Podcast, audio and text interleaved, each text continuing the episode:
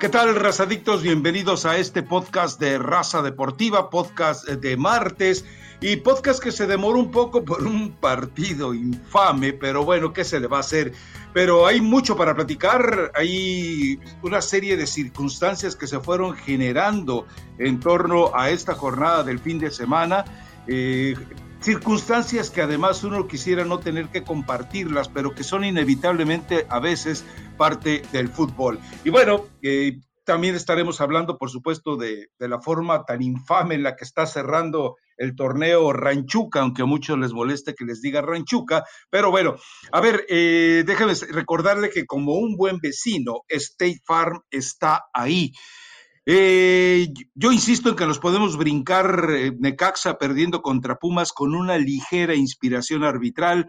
Yo puedo eh, imaginarme que nos podemos brincar también Juárez que está sentenciando a San Luis, que seguramente Alberto Marrero con su vida de privilegios, lúdica, lujosa y abandonando el fútbol, pues ya prácticamente está por terminarse.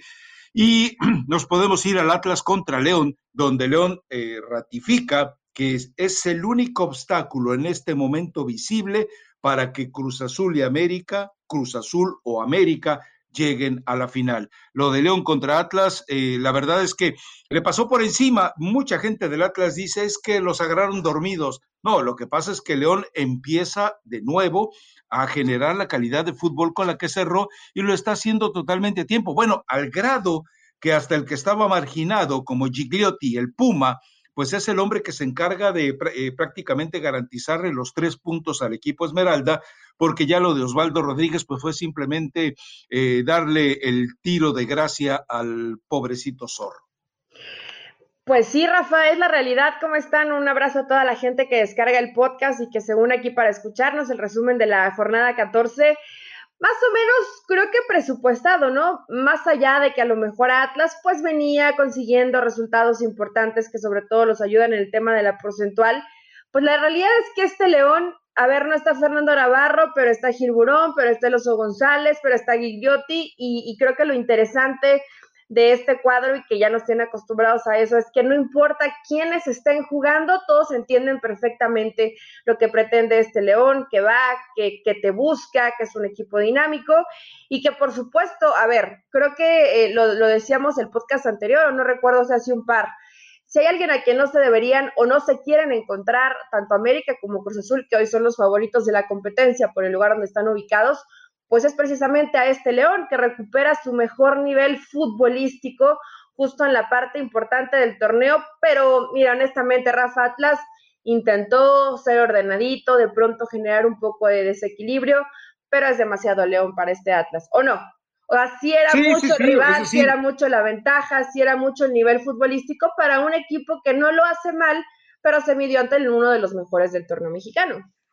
Sí, y lamentable o desafortunadamente, lamentablemente para la competencia, eh, afortunadamente para el Atlas, eh, pues eh, hay, hay, dos escenarios. Uno, se está acercando a la posibilidad de repechaje. La otra es que, pues mientras se acerque también a la posibilidad de ser el último, pues no va a poder estar dentro del repechaje. Recordemos que el último de los cocientes es ese precisamente queda totalmente vetado, marginado de cualquier posibilidad o de la posibilidad de meterse al repechaje. Pero lo de León sigue siendo agradable. ¿Por qué no jugó Fernando Navarro? Bueno, simplemente yo creo que Ambriz determinó guardarlo porque pretende ahora sí ser protagonista de la Conca Champions y de esta manera pues eh, prefiere tenerlo fresquecito, prefiere tenerlo listo para cualquier eh, emergencia que se pudiera presentar. En el otro partido que también llamaba mucho la atención, Cruz Azul contra Chivas, bueno, eh, lo habíamos dicho, me falló el minuto. Cruz Azul va a golear 1-0 al minuto 94 cuando Jonathan Rodríguez se decida hacer la anotación.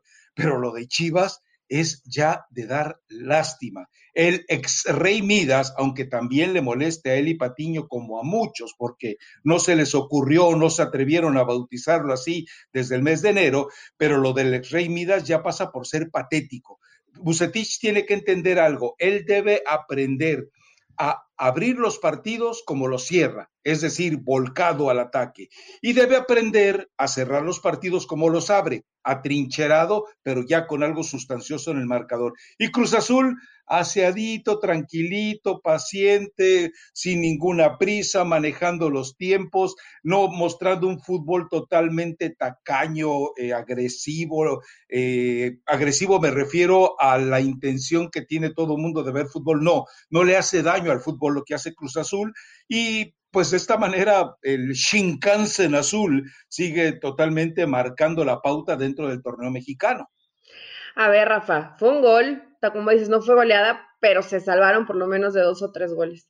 O sea, al final eh, sí da un poco de, no lo había analizado de esa forma que Bucetich plantea los partidos al revés, ¿no? Por lo general cierras por, eh, por ahí el encuentro como al minuto 80 pero terminas yendo a buscar al rival y tratando eh, de hacer una propuesta distinta. Aquí yo creo que el, más grave problema, y yo no diré el es Midas porque me parece atrevido de pronto demeritar el currículum y la trayectoria que tiene un, entrenador como ¿Qué tiene de malo? Ya no, es, fue, ya no es. Yo no sé si decirte si ya no es, porque entonces, ¿quién es en Chivas? No era Cardoso, no era Tena, y podemos irnos en una lista, no era Tomás Boy, una lista interminable de directores técnicos. El último torneo también fue de desastre para Matías Almeida. Entonces, no son los técnicos, Rafa, no son los jugadores, no es la directiva, no es Ken Chivas, porque todo definitivamente parece que está mal. Probablemente a lo mejor Bucetich, conforme al estilo, no era el técnico ideal, pero aunque seas un equipo que, a lo mejor se preocupe más por no perder o porque no tengan gol, pues por lo menos tienes un poco más de orden. Chivas no tiene orden atrás. El medio campo, de pronto hay gente como Molina que ya normal por los años no le da para estar en un gran nivel los 90 minutos. Tienes vaya, ya entendió Eli. Tienes a jugadores consentidos y malcriados como JJ Macías, que es un muy, muy buen jugador, pero que la cabecita de pronto se le perdió no sé en qué momento, porque me parecía, me parece todavía, habría que ver qué pasa bien a la interna, un jugador inteligente, pensante, distinto, que se cuida, etcétera. Entonces, ¿Es siempre el entrenador en serio con estas Chivas? ¿Son siempre los jugadores? ¿O qué pasa en Chivas que no es, no es coincidencia o no es casualidad que sean tantos técnicos ya, Rafa, tan diferentes todos esos siguen de perfil y que con ninguno salgan las cosas? ¿Quién rescata a las Chivas entonces? ¿Quién es el verdadero responsable de hoy una situación que dices Chivas da pena? En serio que ya es lamentable lo que, lo que es hoy el Guadalajara, ¿no? Un equipo que que no te representa absolutamente nada. Ya son como los pobrecitos del torneo a ver cuántos puntos alcanzan a rescatar, si bien hoy pueden entrar a una reclasificación. Te lo he venido explicando. Así, ¿para qué entra Chivas a una reclasificación? Solo para seguir arrastrando la vergüenza, ¿no? Te lo he venido explicando. A ver, eh, los jugadores fueron responsables del hecatombe de Tena. Eh, es decir, estoy hablando de los refuerzos que llegaron con Ricardo Peláez. ¿Por qué? Porque eh, eh, creyeron que como nuevos ricos, nuevos millonarios, se podían dar el lujo de vivir como si no fueran deportistas de alta competencia. Llega Peláez, bueno, ya estaba Peláez, pero me refiero a que llegue la cuestión disciplinaria a meterlos al orden. Y entonces cuando los jugadores ya están concentrados en lo que deben hacer, a pesar de algunas indisciplinas que todavía hay por ahí aisladas, saludos a Alexis Vega, eh, pero de todas maneras ya el equipo estaba, el grupo estaba comprometido. Pero entonces cuando todo parecía perfectamente moldeado, porque lo vimos en las semifinales contra el América, bueno, pues de repente ese torneo se le ocurre a Bucetich experimentar y, es eh, lamentable, entendamos algo, el jugador mexicano no es del que le gusta aprender. El jugador mexicano, lo dijo alguna vez Matías Almeida, es tres veces más bruto que el jugador sudamericano y el jugador mexicano es un analfabeta funcional en fútbol, como lo dijo la, Ricardo Lavolpe. Entonces, si tú le dices al Chicote Calderón, ya no me vas a jugar como has sabido jugar durante años, sino que ahora te quiero chocando contra el bloque contrario, se va a perder. Y si tú de repente obligas al resto de tus jugadores a que haga cosas que no quieren hacer. A ver, eh, yo estaba eh, escuchando ayer una entrevista de Valdano con Guardiola y Guardiola eh, lo dice, y si Guardiola lo dice, yo le creo a él más que a los caprichos, necedades del ex rey Midas. Dice Guardiola, uno tiene un librito, pero tú debes adaptar tu librito a los jugadores. Los tácticos del equipo son los jugadores los, los que te marcan la pauta de estrategia del equipo son los jugadores, no tu creencia de cómo se debe jugar. Tú debes adaptarte a lo que tienes en la cancha y no que ellos se adapten a tus caprichos. Esa lección de Guardiola me parece magnífica. Está eh, prácticamente eh, revelando lo que es muy puntualmente Víctor Manuel Bucetich, un tipo necio que ha tratado de modificar a sus jugadores sin entender la idiosincrasia del jugador mexicano, lo cual no me extraña cuando a lo largo de su carrera ha tenido siempre como referentes a jugadores extranjeros. Pero a ver, Rafa, Rafa, tú me vas a decir que el Chicote Calderón en serio ha mostrado, más allá de los goles contra América en liguilla, nivel para estar en Chivas. Claro que sí. No, pero claro Rafa, que sí. Yo creo que por lo menos hay tres o cuatro jugadores y tenemos que ir a lo mejor, empezando por Orbelín, por, por por Oribe Peralta, que debería ser el primero que, que tiene que salir porque le hace daño ah, a las Chivas, porque es el que más cobra, porque el, mismo, porque el mismo Chicote Calderón no está a la altura para ser un jugador titular en Chivas, le dieron la posibilidad y prefería ir a echarse sus chelas a, escuchar agua de la llave o agua de no sé dónde, ese grupo de banda. Pero eso ya cambió, es lo que Rafa, los jugadores, estos jugadores, estos jugadores no cambian, si, si cambiaran como, como supuestamente nos lo vendió la directiva, no cambió. hoy seguirían los mismos, los mismos problemas y la misma bronca, bueno, pero la cabeza de Antuna y la cabeza de Chicote Calderón son, tres jugadores distintos, Rafa. No pueden todos tener lo mismo en la cabecita. No cambió. Hay algunos a los que les pesa vestir la playera de Chivas. Punto. Al Chicote Calderón le pesa vestir la playera de Chivas. O, los errores de Irán Mier, ¿a qué se los atribuyes? ¿Tiene, ¿tiene, ¿Tiene la culpa Bucetich de, lo que pasa con Mier? Perdón, pero no, Rafa tiene responsabilidad, pero no todo es culpa de Bucetich la gente que no sabe ver el fútbol culpaba al Tiva Sepúlveda de los errores del Guadalajara y yo les insistía, es que el error no es del Tiva Sepúlveda, el problema del Tiva Sepúlveda se origina por todos los problemas que genera el, malo como, el mal acomodo, la displicencia, la torpeza de Irán Mier Irán Mier obliga a un trabajo extra al Tiva Sepúlveda y el Tiva Sepúlveda aparece como chivo expiatorio. Por fin se dieron cuenta y por fin se dio cuenta Bucetich. No, yo, yo, yo creo que muchos jugadores del Guadalajara o algunos no merecen estar ahí pero me parece que hay otros sacrificados por el capricho de Bucetich. E insisto, si Guardiola te está marcando una pauta de humildad como entrenador, ahora resulta que el ex rey Midas eh, debe de permanecer vigente. No, por favor, por favor. Es decir, yo creo que se da un parteaguas cuando se dan las sanciones drásticas, magníficamente eh, eh, manejadas por Ricardo Peláez, y le entregaron ya un equipo limpio, puro a Bucetich para este 2021 y él lo arruina. Él lo arruina, él lo arruina. A ver, Eli, ¿no debe Chivas jugar como cierran los partidos? Debería no de. Chivas.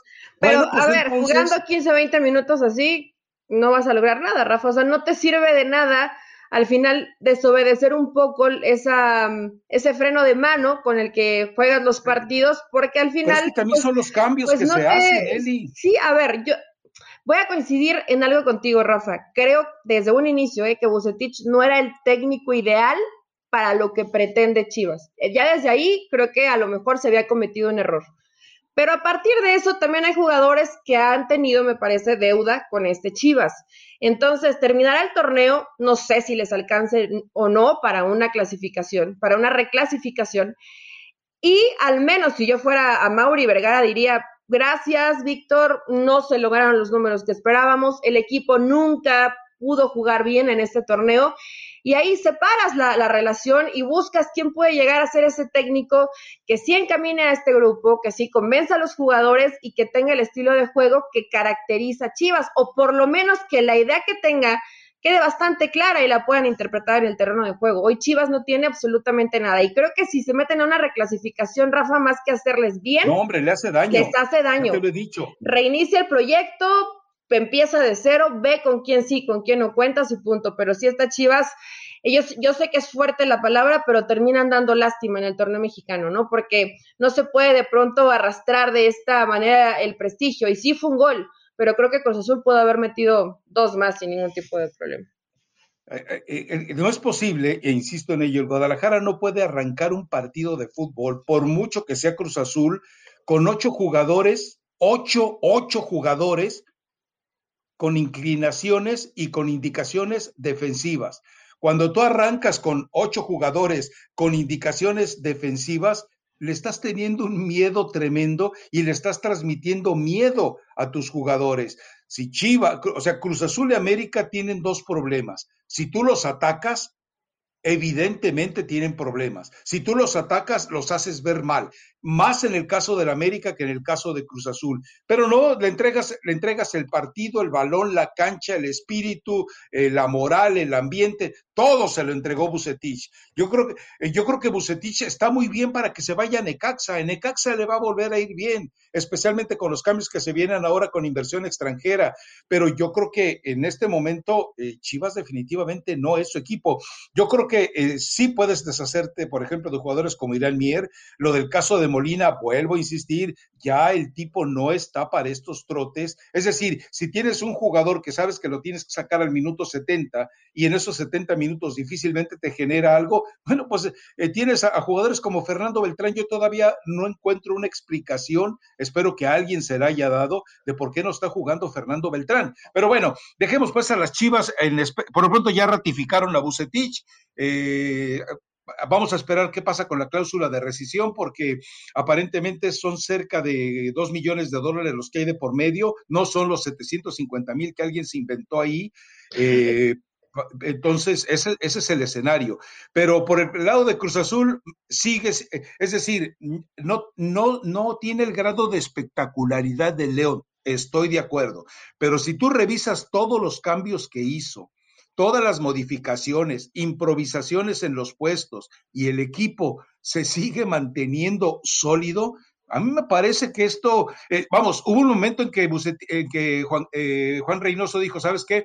Déjame preparar, no sabía que cómo estaba todavía el partido de la Conca Champions, déjame descansarlos para preparar el partido contra Haití que a final de cuentas sí se va a llevar. Entonces, eh, a me parece que Cruz Azul, insisto, si no se le atraviesa el León en el camino, creo que no va a tener ningún problema para llegar a la final y ser campeón, ¿eh? A ver, se están preparando todos los escenarios. Es un equipo que va hasta el fin, hasta el final, Rafa, con esa amenaza que en cualquier momento te, te cambia la historia, ¿no? Coincido en que no es espectacular. Por momentos me parece inclusive hasta un tanto la verdad, aburrido como espectáculo, pero es un equipo práctico. No y aburrido como Tigres y América. No, no, no, eso, eso sí son palabras mayores en el tema de Tigres que ahorita vamos a platicar, pero este Cruz Azul al final es efectivo y las modificaciones que va haciendo conforme avanza el partido, este sí lo hace como debe de ser, ¿no? Comienzas jugando de cierta forma con ciertos futbolistas y ves la manera de ir cambiando ciertas piezas, no renuncies al ataque, ojo, pero a lo mejor vas cerrando espacios hasta que terminas eh, asfixiando al rival y, y, clavándole el gol de último minuto, porque Rafa, estos goles de última, que además no, han sido ya varios para Cruz Azul, pues caen al final del partido. Entonces quiere decir que es un equipo que, que es paciente, que sabe esperar el momento y que sabe cómo perfectamente cerrar los partidos. Ojo que este tema es importante y sobre todo ya cuando hablemos del, tema liguilla, pero bueno, digno representante del primer lugar del torneo mexicano. Y ¿de, ¿de, verdad quieres hablar mucho de Tigres o hablamos solo del América, del uno de los que mejor juega en el torneo mexicano? Eh, a ver, eh, yo creo que ahí, eh, ese es el mejor partido del América. yo te lo había comentado. Si el América gana, gusta y golea, le van a sacar un susto al Tuca, porque supuestamente, pues, iban a firmar contrato ayer y resulta que el contrato no lo. Ya, ya les dije, desde enero estoy escuchando, no, no, si el Tuca sigue, bueno, la realidad es que ya de repente eh, empecé a ver ayer muchos tweets en los cuales, no, pues resulta que Tigres está estudiando con Mauricio Culebro la, la posibilidad de Miguel Herrera. Se los dije desde hace como tres o cuatro podcasts. El, eh, Tigres no pretende renovarle el contrato al Tuca. Lo que pasa es que están buscando la salida más eh, noble para todos. ¿Sabes qué? quita mejórate de tu coxis, mejórate de tu, de tu, pelvis, mejórate de todo y, les vamos a decir que no llegamos una, que no te llegamos al precio. Y entonces se va de manera digna y llega, por supuesto, Miguel Herrera. Vamos a ver si ocurre esto por lo pronto. ¿Qué baile le puso la América Tigres? Ahora, en el caso de Tigres, lo de Carlos Salcedo es lamentable, deplorable. Lo de Carioca es lamentable, deplorable. Y más adelante, si quieres, después de terminar con lo futbolístico, yo quiero que tú, como entrenadora, como aficionada del fútbol, como analista de fútbol y como mujer, me digas cómo interpretas esa payasada de Carlos Salcedo, que terminó otra vez de ser el titán convertido en un tintán eh, de, baja ralea, eh, cuando dijo que era juego de Barbie, que no era juego de Barbies. La verdad es que sus entradas han sido criminales. Pero bueno, eh, por otro lado, el América, insisto, Fidalgo sigue sobre, lo están sobrevalorando, ojo, Fidalgo es un jugador sobrevalorado, que es un jugador útil, sí, que yo prefiero a Naveda, yo prefiero a Naveda. Es que son diferentes, Rafa. Solamente creo que hay algo que tiene Fidalgo y, no, no, no, me atrevería a decir que lo hace mejor que Naveda, pero sí lo hace obviamente distinto y que te da esa posibilidad que siempre es el hombre que aparece como opción.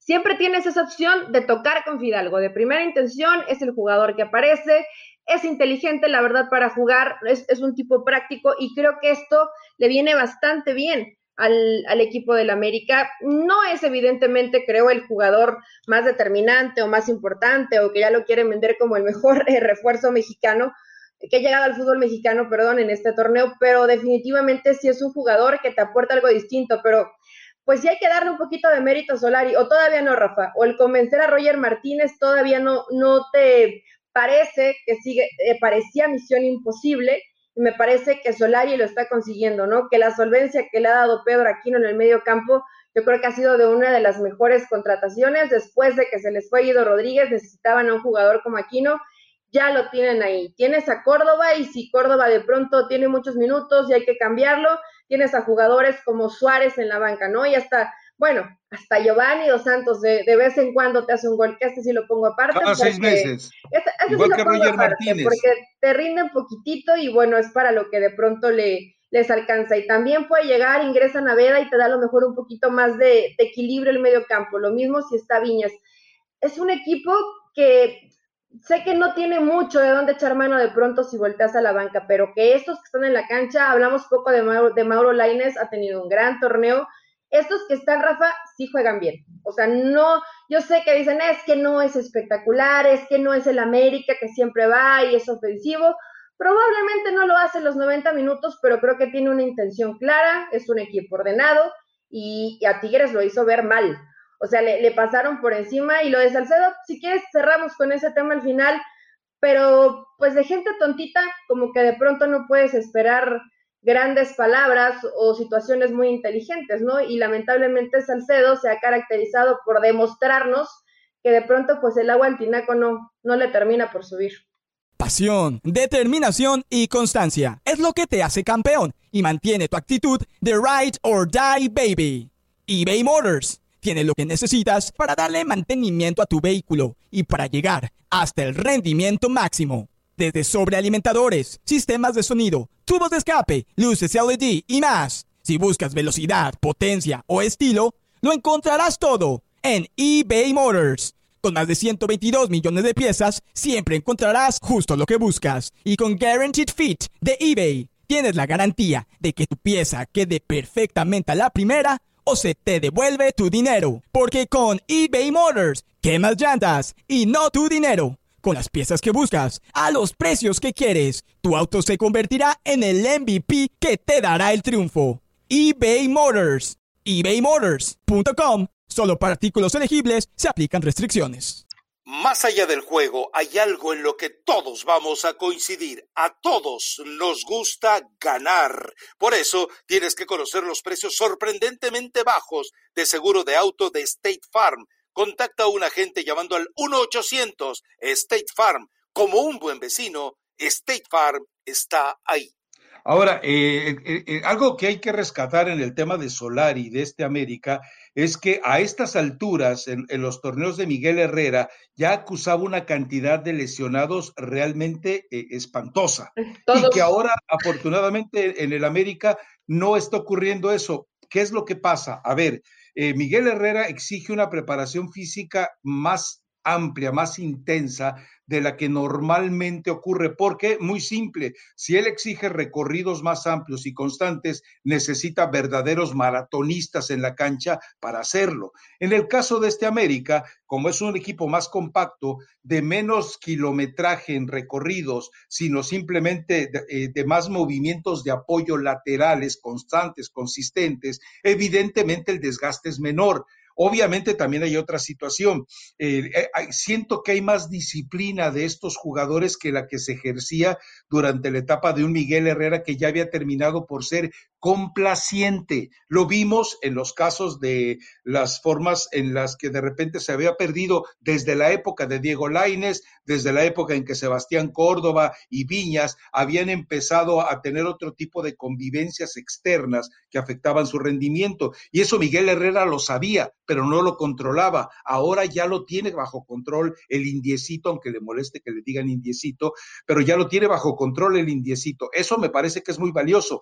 Yo te digo algo, Fidalgo sí aparece para ser un buen socio, pero ¿qué hace con la pelotita? La entrega cómoda, recibe la pelotita, le entrega cómoda. Es cierto que se ha atrevido con un par de balones eh, que demuestran que tiene técnica de lanzamiento, pero nada más. Es decir, no es un jugador que te marque una diferencia. Vamos, técnicamente Giovanni es muchísimamente, eh, muchísimo más, perdón, muchísimo más en, eh, que, que, Fidalgo. Me gusta eso, Rafa, muchísimamente. Pues sí, a ver, si, es, es más técnico, pero ¿de qué le sirve? ¿De qué le sirve Giovanni ser tan técnico? ¿De qué le sirve? Yo puedo ser un jugador práctico que me sirve de apoyo, que siempre a lo mejor te puede parecer una opción como, como de tercer hombre, e, ese fútbol que te, que te ayuda a, a finalizar, pero que te acompaña y que mucho te sirve para hacer una pared. A ver, Rafa, si a lo mejor Giovanni técnicamente podría quitarse dos, tres jugadores y te engancha un balón y te puede hacer una gran definición. Una vez Pero no magnificando a Giovanni, no me malinterpretes. Una vez en el torneo, ¿no? Y, y ya de ahí no, no vuelve a existir. Bueno, lo, le ha dado minutos Solari, aunque creo que entiende lo que entendemos todos, ¿no? Giovanni te da uno o dos partidos buenos porque quiere y porque simplemente a lo mejor no le interesa dar, dar ese extra, pero a mí Fidalgo, eh, vamos, no es Messi ni, ni es el mejor jugador de la Liga Mexicana. Es un buen jugador. A ver, te pregunto algo. interpreta Fidalgo bien lo, podría jugar en el León? Solari. Sí, sí, Fidalgo sí podría ¿Fidalgo podría jugar en el León? Sí. ¿En lugar de quién? Fidalgo, a lo mejor lo podrías poner de pronto si se te llega a cansar un poco este John Meneses. Ah, no, no, no, no, no, no, no, no, no. Jugaría de titular, ah, ¿te, refieres como titular? No, como titular en León no jugaría ah, Fidalgo. ¿Jugaría como titular en Cruz Azul? Mm, no, tampoco. Yo creo que no jugaría. ¿de qué estamos hablando? Bueno, pero me estás hablando de dos, de dos equipos que en esa zona tienen grandes jugadores, Rafa. ¿Jugaría de titular en Rayados? No, ¿verdad? No, probablemente no. ¿Jugaría de titular en el Puebla, en este Puebla tan agradable? ¿Verdad que no? Probablemente en Puebla sí. A ver, Puebla, no me digas que ah, Puebla ah, tiene. Eh, no me digas que Puebla tiene un equipo.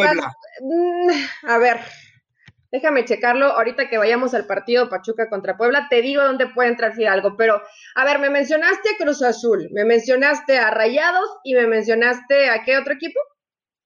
A, Rayados, a Cruz Azul, a, León, y a Puebla. Me, estás mencionando los que mejor juegan en el torneo. Este, este Fidalgo podría jugar en Toluca, en Pumas, obviamente no se permiten mexicanos, en pero Pumas cualquiera, hasta el Gulli Peña podría jugar en ah, Pumas. El Gulli Peña la está rompiendo en el FAS, Rafael Ramos.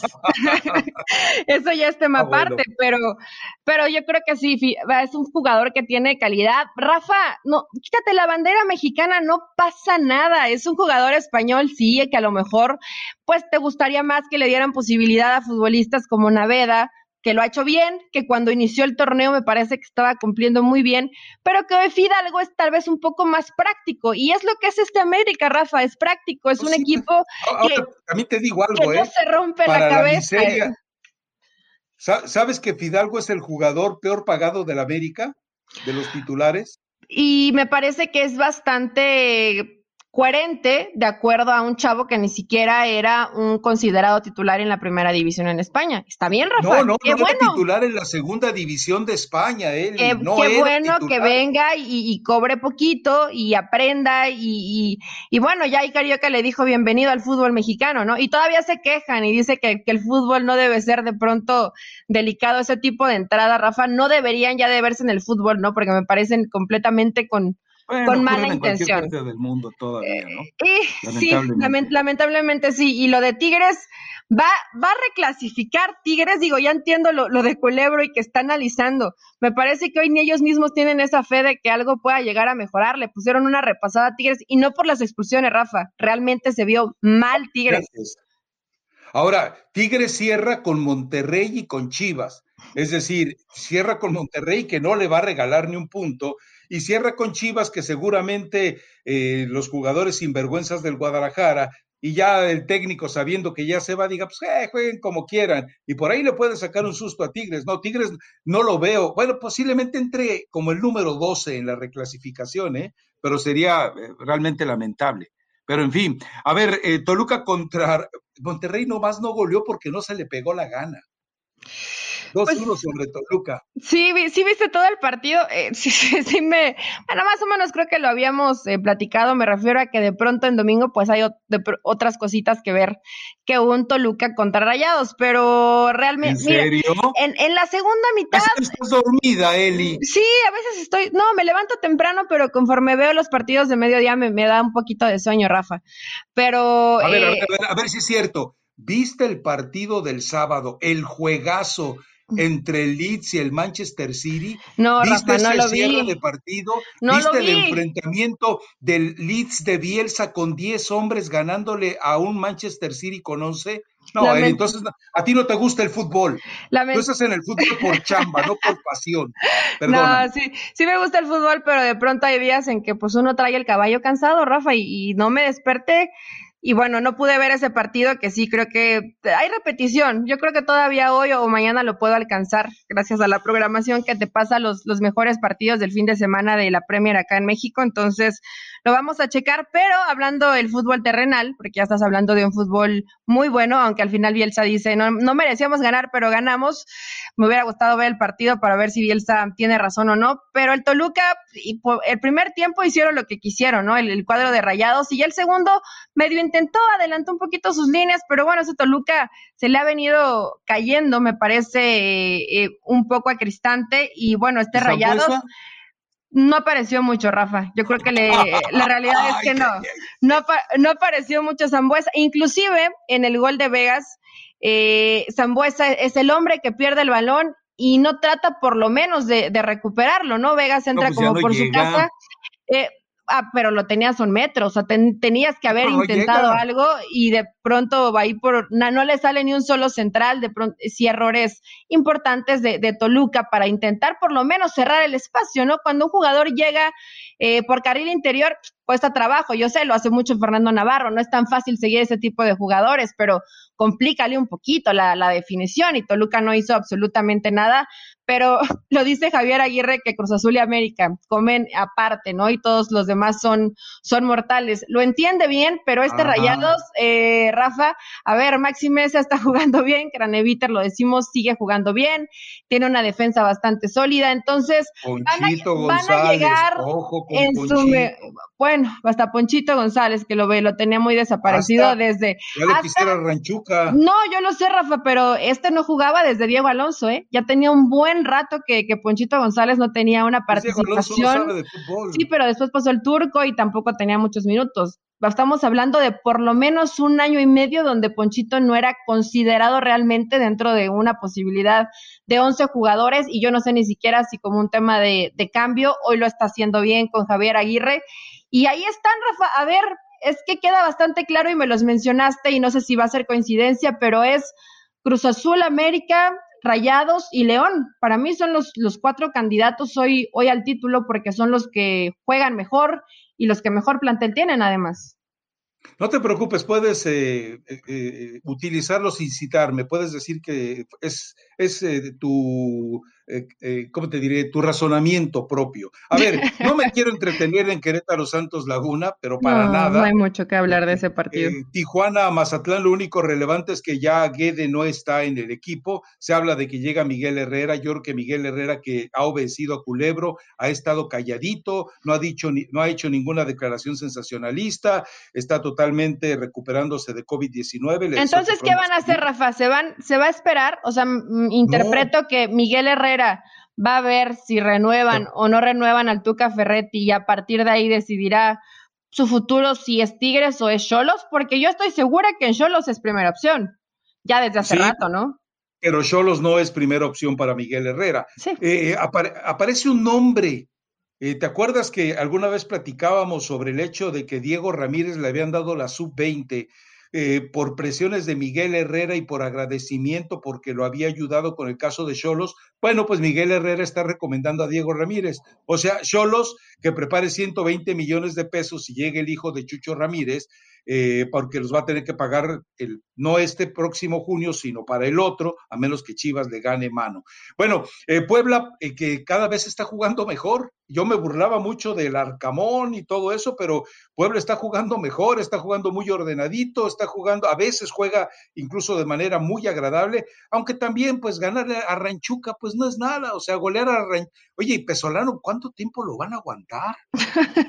Tiene contrato hasta el 2022, creo, al final. Madre santa. Eh, y sabes que ayer yo dije, no, bueno, ya se acabó. Y checaba la tabla y bueno, todavía tienen posibilidad de, de meterse a la reclasificación varios equipos que hoy me parece que no tendrían nada, no tendrían nada que hacer en, en, una liguilla, pero sí, sin duda. A ver, este, este Puebla es práctico, con, con tres en el fondo, que esa línea se, se convierte en cinco. La pelota detenida la tienen muy bien trabajada, Rafa, lo cual también les ha dado buen resultado en el torneo. Y es un equipo guerrero, que no se da por vencido, que va, que, que, te busca y que creo que se agradece en el fútbol mexicano. No tienes la mejor nómina, no tienes el mejor plantel, pero con lo que tienes, la verdad que terminas haciendo muy buenos partidos. A ver, estar ubicado antes del lugar 6 de la tabla general en un equipo como Puebla, eh, creo que ya tenía, y además jugando bien. Directa, Eli creo que este Puebla sí, y mira, lo ves, puede ser a lo mejor el caballito negro, ¿no? Ese rival que se te va a complicar, que te va a costar muchísimo trabajo. Evidentemente, los mencionados antes son mejores planteles, son equipos con más tiempo, más trabajados, pero este Puebla sale juega bien. Juan Reynoso a hacer la gran la y decir, este equipo lo hice yo. No creo. No, no, yo sé aparte que no, juegan diferente. Y Reynoso, Rafa tiene que estar mm, totalmente enfocado en, en, Cruz Azul y en que no pase ninguna tragedia de Cruz Azuleada. Más allá de eso, yo creo que hoy lo de Puebla ya es pasado. Y a lo mejor, ¿no? Dejas una cierta base de trabajo, pero como dices, Larcamón llegó sin, a lo mejor nadie apostaba un peso por él porque no es conocido, porque es bastante joven, y me parece que ha hecho un, un buen trabajo y que da gusto ver ese tipo de equipos que no son ni siquiera protagonistas del torneo eh, en cuanto a eh, de manera mediática, pero que, que es agradable ver la mayoría de los partidos que juega Puebla, inclusive a León lo ha puesto en aprieto, Rafa como que se le ha vuelto el, se, le ha puesto, eh, se le ha vuelto el coco a León, entonces eh, este Puebla sí, sí termina gustando y creo que es un eh, un equipo que, que pues ya entrando en una reclasificación probablemente va a estar ahí, no directo en la liguilla, va a ser uno de los rivales complicaditos. Los, de, los cuatro de arriba lo pueden vencer, que mencionamos antes, seguramente sí, pero este Puebla juega bien y bueno, lo de Pachuca creo que no hay mucho más que analizar, es el reflejo de del Pachuca de todo el torneo. Si bien tenías algún par de partidos consecutivos con buenos resultados, es para lo que te alcanza. Tendrá que irse Pesolano, Rafa, y replantearse que hay jugadores como Nurse, como Mosquera, etcétera, que, que no pueden estar en el equipo, ¿no? Que son extranjeros que ya no, que ya más que servirte, te terminan eh, estorbando en un equipo donde si vas a apostar por gente joven, pues mejor usar la gente de cantera y ver hasta dónde te alcanza, ¿no? Y Nurse, Nurse no juega como mexicano, tengo entendido que juega como mexicano, ¿no? Y la otra sí, es. juega como mexicano ya desde hace muchos años. Yo no sé, Nurse tiene como 30 años con 35 años, pero eh, sí se, se vuelve complicado porque son jugadores que cabezarían un balón, te dan un golecito, Rafa, pero le están tapando un lugar a un Roberto de la Rosa. Preferible que de la Rosa falle 10 a que Nurse te haga un gol en el torneo la verdad. De acuerdo, de acuerdo, totalmente de acuerdo en eso. Bueno, eh, creo que aquí cerramos ya la revisión de esta jornada. En el próximo podcast nos meteremos, por supuesto, a la rivalidad entre América y Cruz Azul. Yo me niego a irnos por ese eh, bautizo de clásico joven porque pues de entrada es una contradicción, pero ya estaremos hablando para el próximo podcast. ¿Alguna recomendación musical? Yo tengo una, es, eh, no, eh, eh, va a tener que buscarle sabroso para encontrarla, que se llama Mi destino es llegar tarde, con Maritrini. Eh, es una cantante española muy recomendable. Pero tú tienes algo nuevo de reggaetón, especialmente después de ver a Pat Bunny hacer el ridículo con Manía. Lo de Wrestle Manía. Fue divertido, Rafa, no lo niegues. Es, hoy no tocaba reggaetón, eh, tocaba banda, entonces nos quedamos, si quieres, con tu ocasión. Otra vez Nodal. Mi, destino es llegar tarde. ¿Por, ¿Por qué, Rafa? ¿Para quién va dedicada? ¿Cuándo llegaste tarde? a, la vida de quién llegaste tarde o cómo va? No, no, para nadie, en especial Eli Patiño, nomás, nomás me acordé. bueno, pues entonces nos quedamos con mi destino es llegar tarde y así me das más tiempo de buscar reggaetón fresquito para, para el fin de semana y bueno, de cara a lo que se vendrá en la jornada 15 del fútbol mexicano, que se va a poner interesante el cierre para ver quiénes son los, los que van dando vergüenza en el torneo, pero que se van a meter a la reclasificación. Es así. Venga, pues, gracias. Chao.